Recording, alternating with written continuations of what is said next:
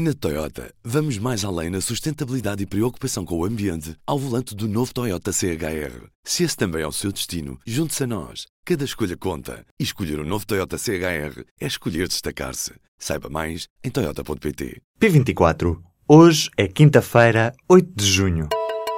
BMW Teleservices. O assistente de serviço do seu BMW. Informe-se no seu ponto de serviço autorizado BMW. O antigo diretor do FBI, despedido por Donald Trump, foi ouvido nesta quinta-feira pelo Senado norte-americano. James Comey acusa a Casa Branca de mentir e de o difamar.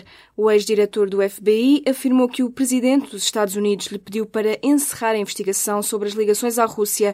Questionado sobre se Moscovo interferiu nas últimas eleições norte-americanas, Comey disse que não tem dúvidas de que houve interferências russas e que o governo de Putin está por detrás das intrusões nos serviços de e-mail do Partido Democrata Democrata e dos membros da campanha de Hillary Clinton. Comey afirma ainda que nunca documentou os encontros que teve com antigos presidentes dos Estados Unidos, como Barack Obama ou Bush. No entanto, documentou todas as conversas com Trump porque pensou que o presidente pudesse mentir sobre a natureza das reuniões. Sobre ter sido despedido do cargo de diretor do FBI, Comey afirma que a investigação sobre a Rússia teve influência na decisão do presidente. Debate quinzenal nesta quinta-feira no Parlamento, com um primeiro-ministro feliz com a política de educação deste governo. António Costa sentiu-se embaraçado com tantos elogios vindos do PS, mas à direita choveram críticas. Assunção Cristas discorda da imagem de tranquilidade na educação que Costa passa e diz que muitas das famílias com mais carências não receberam o dinheiro dos manuais e muitas das bolsas de doutoramento e pós-doutoramento não foram ainda pagas. O conflito faz parte da vida, diz Costa, mas o Primeiro-Ministro tem esperança que os professores desconvoquem a greve marcada para a época de exames do ensino secundário. Novidade do debate? O Primeiro-Ministro garante que há uma proposta do Governo para resolver o problema do crédito mal parado. Na segunda-feira, houve no Ministério das Finanças uma reunião entre o Ministério das Finanças, o Banco de Portugal e os três principais bancos do país, de forma a apresentarem uma proposta de solução para eles estudarem e poderem responder e darem, serem ouvidos e darem parecer, parecer sobre a matéria. Do lado do PSD, Montenegro acusa Costa de ter pouca ambição em relação à educação e criticou o governo por ter tirado o Uruguai, Jersey e a Ilha de Man da lista de offshores. Costa respondeu. Esses três territórios saíram porque passaram a cumprir os critérios de cooperação e, portanto, terem maior transparência e, portanto, saíram dessa lista. Catarina Martins trouxe ainda a debate a questão das rendas pagas à EDP. É bom lembrarmos que a EDP pode fazer bonitos museus à beira-rio, mas levou por ano todo o orçamento de Estado para a cultura. O próximo debate quinzenal está marcado para dia 28 deste mês. O Futebol Clube do Porto confirmou nesta quinta-feira Sérgio Conceição como o novo treinador. O técnico assinou contrato por duas temporadas. A contratação foi confirmada através de um comunicado da SAD enviado à Comissão de Mercado de Valores Mobiliários. O novo treinador do Futebol Clube do Porto foi apresentado nesta quinta-feira ao final da tarde. O PSD e o CDS acusam os partidos da esquerda de boicotarem o inquérito à Caixa Geral de Depósitos. O PS, o PCP e o Bloco de Esquerda chumbaram nesta quinta-feira o pedido dos dois partidos da direita para que os trabalhos da Comissão fossem suspensos, enquanto se espera por uma decisão dos tribunais sobre os documentos que várias entidades têm de entregar aos deputados. Aos jornalistas, o deputado do PSD, Hugo Soares, afirmou que esta decisão mostra que os três partidos têm medo de que se descubra o que se passou na Caixa. Na prática, prática, a Comissão só tem mais um mês de trabalho. Se os documentos em falta forem enviados à Comissão dentro deste prazo, haverá nova decisão. Se não chegarem ao Parlamento, a Comissão termina sem a avaliação dos documentos. O Conselho de Disciplina da Federação Portuguesa de Futebol abriu o um inquérito depois de o diretor de comunicação do Futebol Clube do Porto ter acusado o Benfica de ter um esquema para ser favorecido pelos árbitros. No documento publicado nesta quinta-feira no site da FPF, o presidente do Conselho de Disciplina, José Manuel Meirim, justifica a decisão por denúncias de eventuais atos de corrupção. Nesta quarta-feira, o Ministério Público já tinha também instaurado um inquérito na sequência de uma denúncia anónima sobre o caso.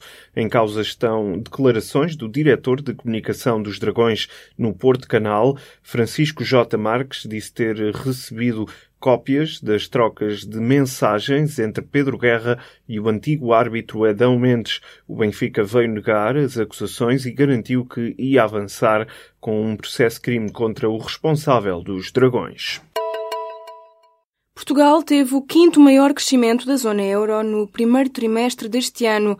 Os dados publicados nesta quinta-feira pelo Eurostat revelam que os países da zona euro cresceram 0,6% em relação aos três meses anteriores. O Gabinete de Estatística Europeu revê assim em alta a primeira estimativa, que apontava para um crescimento dos países da moeda única de 0,5%. Portugal foi o quinto país que mais cresceu na zona euro, atrás da Letónia, da Eslovénia, da Lituânia e da Finlândia Finlândia, que tiveram uma variação superior à do PIB português. Quase um ano depois do referendo que decidiu o Brexit, os britânicos votam nesta quinta-feira para escolher o primeiro-ministro que irá negociar a saída do Reino Unido da União Europeia. 47 milhões de eleitores são chamados às urnas. As sondagens mostram que o país está muito dividido. Conservadores e trabalhistas aproveitaram as últimas horas para trocar acusações. Theresa May aparece mais enfraquecida do que se previa. A primeira-ministra perdeu terreno para Corbyn nestas últimas semanas, marcadas por ataques terroristas em Manchester e em Londres. Os analistas apontam para um resultado que não será favorável aos conservadores. Podem vencer, mas não deverão ter maioria absoluta. Este cenário é encarado como uma derrota para Theresa May, que queria uma vantagem parlamentar para negociar o Brexit com Bruxelas com maior margem. Os resultados devem ser conhecidos ao início da manhã de sexta-feira. O governo diz que só pode dar mais 155 euros mensais aos juízes. Trata-se de uma reposição da totalidade do suplemento salarial que tinha sofrido um corte de 20% em 2011.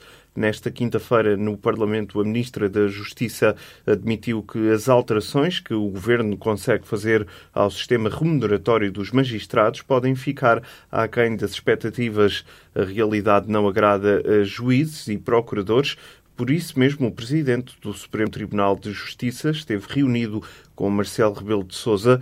Em causa está a ameaça da Associação Sindical dos Juízes Portugueses de boicotar o processo eleitoral caso as negociações do Estatuto com o Ministério da Justiça não cheguem a um consenso.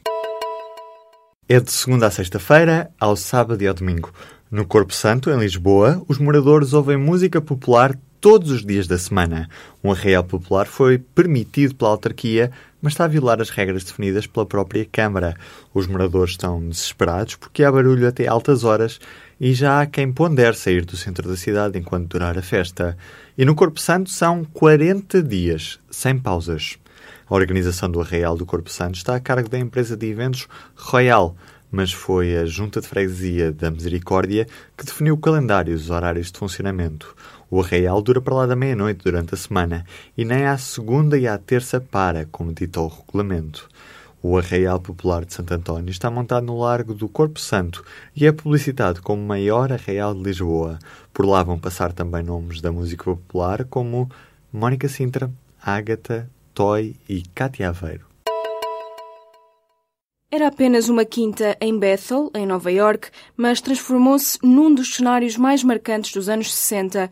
Os terrenos onde se realizou o mítico Woodstock de 1969 foram integrados no Registro Nacional de Locais Históricos dos Estados Unidos.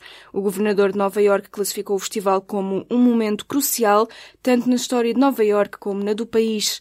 Atualmente, o local que acolheu Woodstock é usado para atividades culturais e educativas, com o objetivo de preservar o espírito dos anos 60 os três dias de agosto, que tornaram o festival no ícone máximo dos anos da contracultura hippie, recebeu mais de 400 mil pessoas e passa agora a ser oficialmente histórico. Na Toyota, vamos mais além na sustentabilidade e preocupação com o ambiente ao volante do novo Toyota CHR. Se esse também é o seu destino, junte-se a nós. Cada escolha conta. E escolher o um novo Toyota CHR é escolher destacar-se. Saiba mais em Toyota.pt.